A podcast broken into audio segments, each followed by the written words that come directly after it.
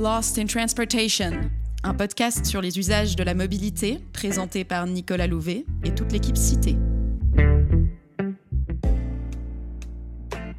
En parcourant les réseaux sociaux, vous voyez peut-être défiler des stories d'influenceurs sur des plages lointaines, en randonnée, en montagne ou en road trip dans leur van aménagée. Le voyage est devenu un nouveau mode de réussite, semble-t-il, et avec les hashtags vanlife et on the road, ce ne sont pas seulement les destinations dignes d'Instagram qui semblent être l'objectif, mais surtout l'expérience d'être sur la route.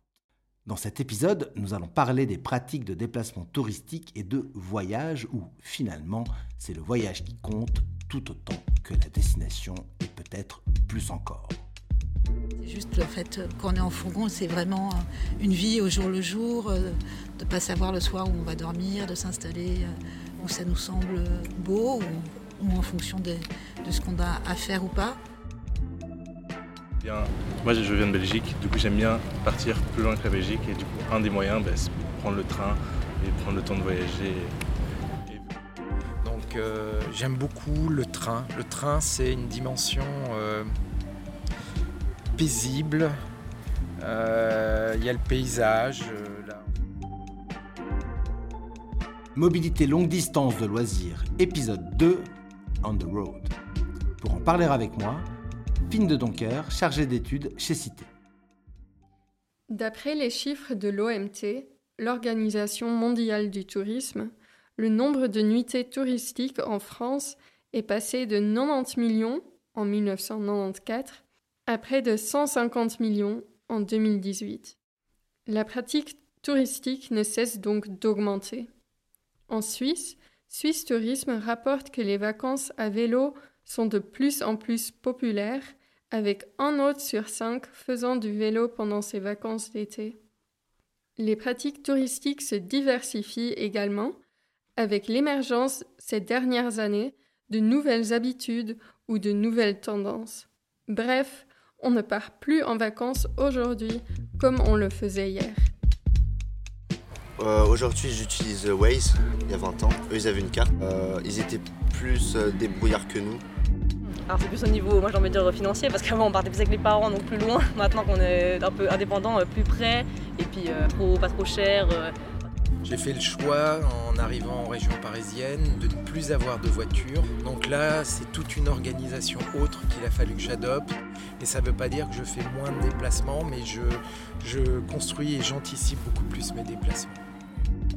J'aime bien voyager loin. Non, c'est pas j'aimais bien voyager loin, mais j'ai voyagé loin, j'étais en Nouvelle-Zélande. Et depuis que je suis revenu a 5 ans, ben, je me suis dit que j'essayais de changer un peu mon mode de voyage et du coup de plus voyager en Europe, mais qu'entend-on exactement par tourisme? Dans l'épisode précédent, nous avons vu qu'il existe trois échelles spatiales de voyage de loisirs. La mobilité de loisirs quotidienne, la mobilité de loisirs occasionnelle des excursions d'une journée et la mobilité de loisirs occasionnelle des voyages avec nuitée. Aujourd'hui, dans cet épisode, nous nous concentrons sur les voyages de loisirs avec nuitée de longue distance. L'OMT définit le tourisme comme les activités déployées par les personnes au cours de leur voyage et de leur séjour dans les lieux situés en dehors de leur environnement habituel pour une période consécutive qui ne dépasse pas une année à des fins de loisirs, pour affaires et autres motifs. D'ailleurs, saviez-vous que le mot tourisme vient du mot tour, c'est-à-dire les grands tours que faisaient les bourgeois anglais et allemands pour visiter les villes d'art d'Europe et enrichir leur culture? De l'Antiquité jusqu'au début du XXe siècle, le voyage était en effet principalement l'apanage des classes les plus aisées. On note des perspectives différentes selon les époques. Dans l'Antiquité, il s'agissait d'apprendre des langues, au Moyen Âge, de réaliser des pèlerinages, de la Renaissance au XIXe siècle, on voyageait pour l'art et la philosophie, et à partir du XIXe siècle, le tourisme de santé a émergé avec l'ouverture de stations thermales et balnéaires. À la fin du XIXe siècle, le tourisme connaît de nombreuses évolutions. L'invention des sports d'hiver, la création des parcs nationaux aux États-Unis grâce au développement de l'automobile, l'accès au tourisme de nouvelles classes sociales grâce aux congés payés, puis l'évolution des infrastructures touristiques, comme les grandes stations balnéaires créées lors de la mission Racine, et le développement des stations de ski, ainsi que l'apparition des tours opérateurs.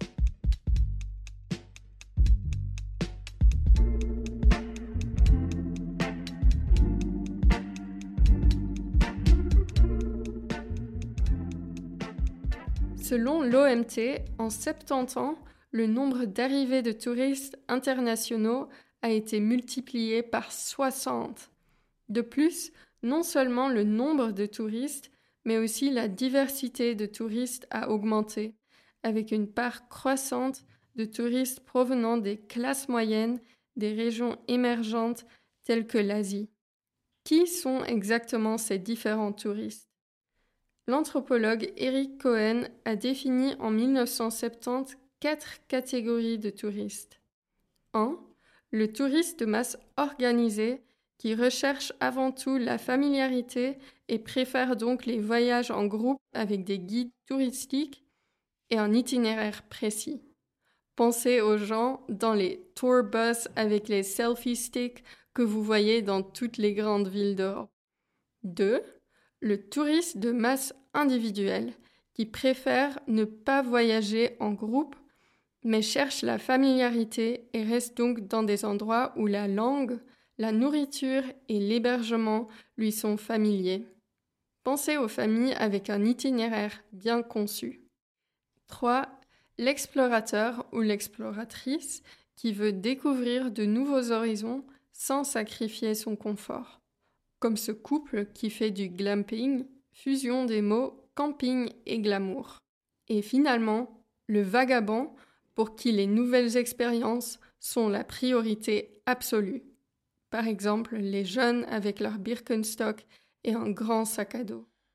Le chercheur en tourisme, Ramji Sharma, postule cependant que dans la société actuelle, tous les touristes ont une chose en commun, la recherche du bonheur au sens hédoniste de bien-être subjectif ou au sens eudaïmonique de bien-être psychologique, réalisation de soi et épanouissement personnel. Néanmoins, une différence majeure entre ces différents touristes réside dans la manière dont ils organisent leurs déplacements. Les chercheurs Lou Crumpton et Feisenmeyer ont identifié quatre schémas spatiaux différents entre le début et la destination d'un voyage touristique. Premièrement, le modèle de la destination unique, comme le voyageur typique du Club Med qui se rend à destination et ne se déplace pas ou peu ensuite. Deuxièmement, le modèle du voyage en route, où vous prévoyez quelques nuits à Londres, sur le chemin du festival de Glastonbury, par exemple. Troisièmement, le modèle du camp de base, comme pour les vacances au ski, où vous louez un chalet et de là, vous vous rendez sur différentes pistes chaque jour.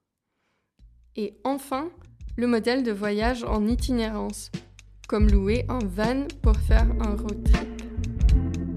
Euh, le road trip euh, aux États-Unis, c'était le fameux Route 69. Et donc, euh, principalement, vous passez par le Grand Canyon, the Great Plains, à bouger. Ouais, Pendant que je voyage plutôt solo avec des potes, euh, en tout cas les derniers voyages qu'on a fait euh, sud de la France ou quoi, on a beaucoup bougé en voiture et euh, on reste pas au même endroit, non, on va voir les endroits un peu ailleurs. Bah, par exemple cet été, vu qu'on est parti en voiture, on a traversé plusieurs pays et on s'est posé à un endroit. Et de là, on est parti chaque jour à un endroit différent, visiter un peu. Comme on a un fourgon, on voyage dans le coin avec notre fourgon. Donc on va trois jours ci, deux jours là et on dort dans le fourgon.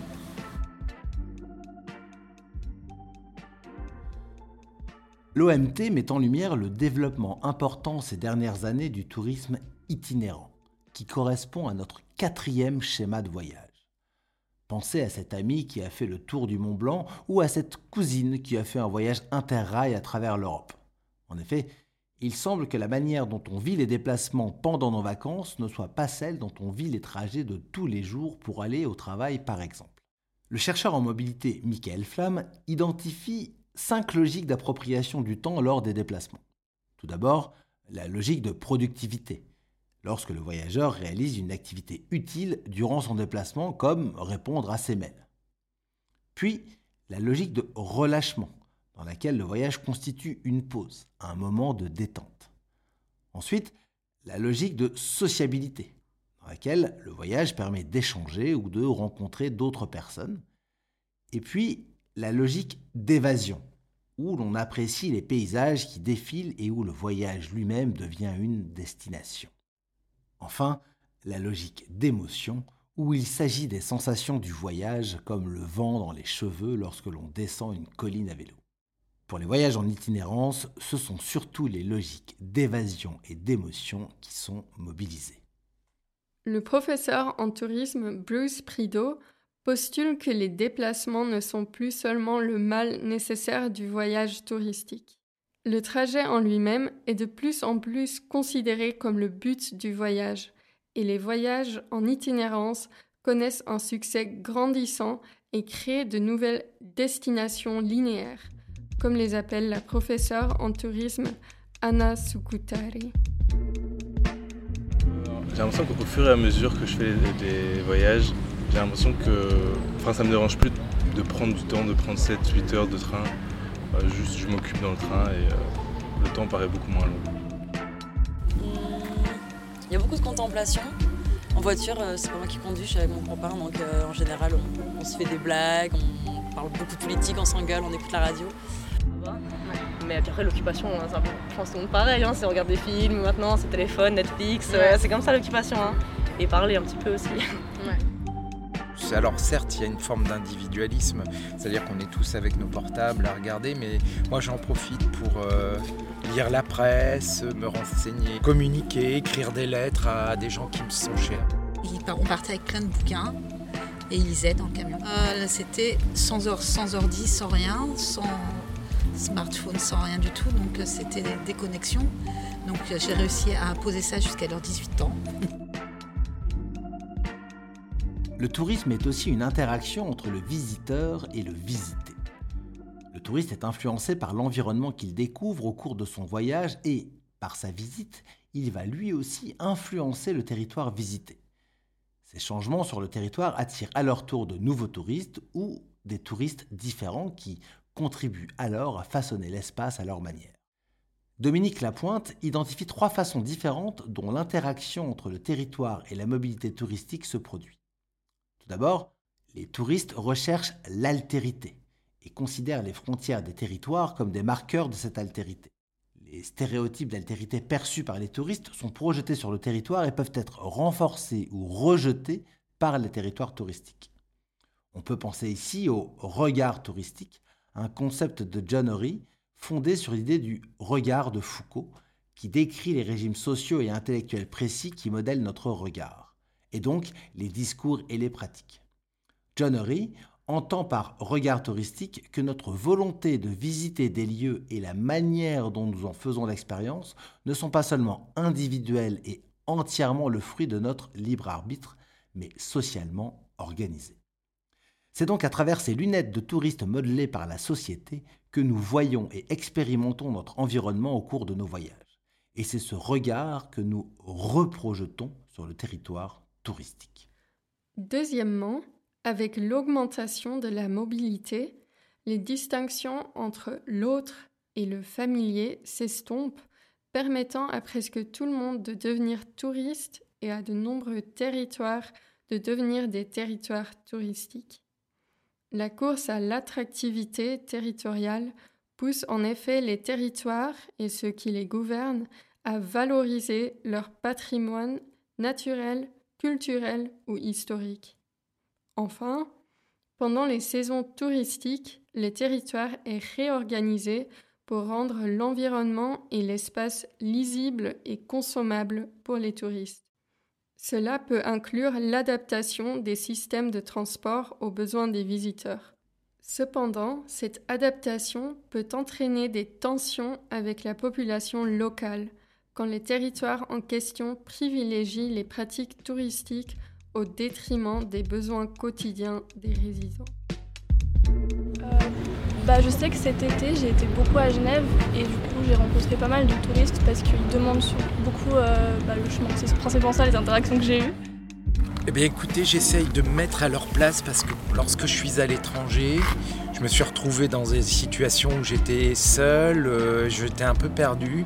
Et je me souviens à Londres, il y a une dame qui spontanément, m'ayant vu ouvrir un, plan, euh, est venue vers moi et a essayé de m'expliquer. Euh, cette empathie, elle est nécessaire vis-à-vis des touristes. Que j'étais à Malte par exemple, les gens sont beaucoup plus accueillants envers les touristes. Et à Paris, au contraire, pas très accueillants, limite aigris avec les touristes, alors que c'est eux qui permettent un peu de faire avancer l'économie. En fait, on a une maison, on y est quand même assez souvent, donc je ne me considère pas comme touriste. Hein. Quand je suis là-bas, je me considère vraiment comme euh, une habitante du village. En fait, c'était plutôt l'idée de, progressivement, justement, se transformer euh, en habitant. Donc, euh, du coup, en fait, on n'a jamais eu cette position de, touriste parce que dès le départ, c'était une envie de s'intégrer à un endroit, en fait. Donc, Il existe donc une diversité de touristes et de pratiques touristiques chacun effectuant ses choix selon ses préférences et ses moyens.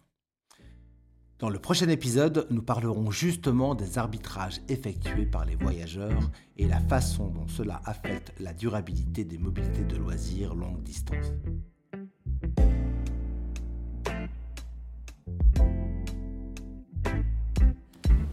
Moi j'adore ça par exemple, j'adore euh, traverser des paysages, etc. Donc euh, aller d'un endroit à un autre et ça a toujours été. Euh, le, trajet fait partie du, voyage en, lui-même. Quoi.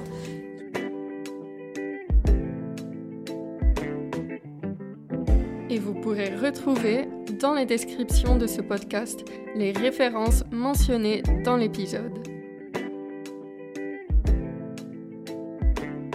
Se retrouve dans un mois pour un nouvel épisode de Lost in Transportation. D'ici là, n'hésitez pas à nous rendre visite sur notre blog à bientôt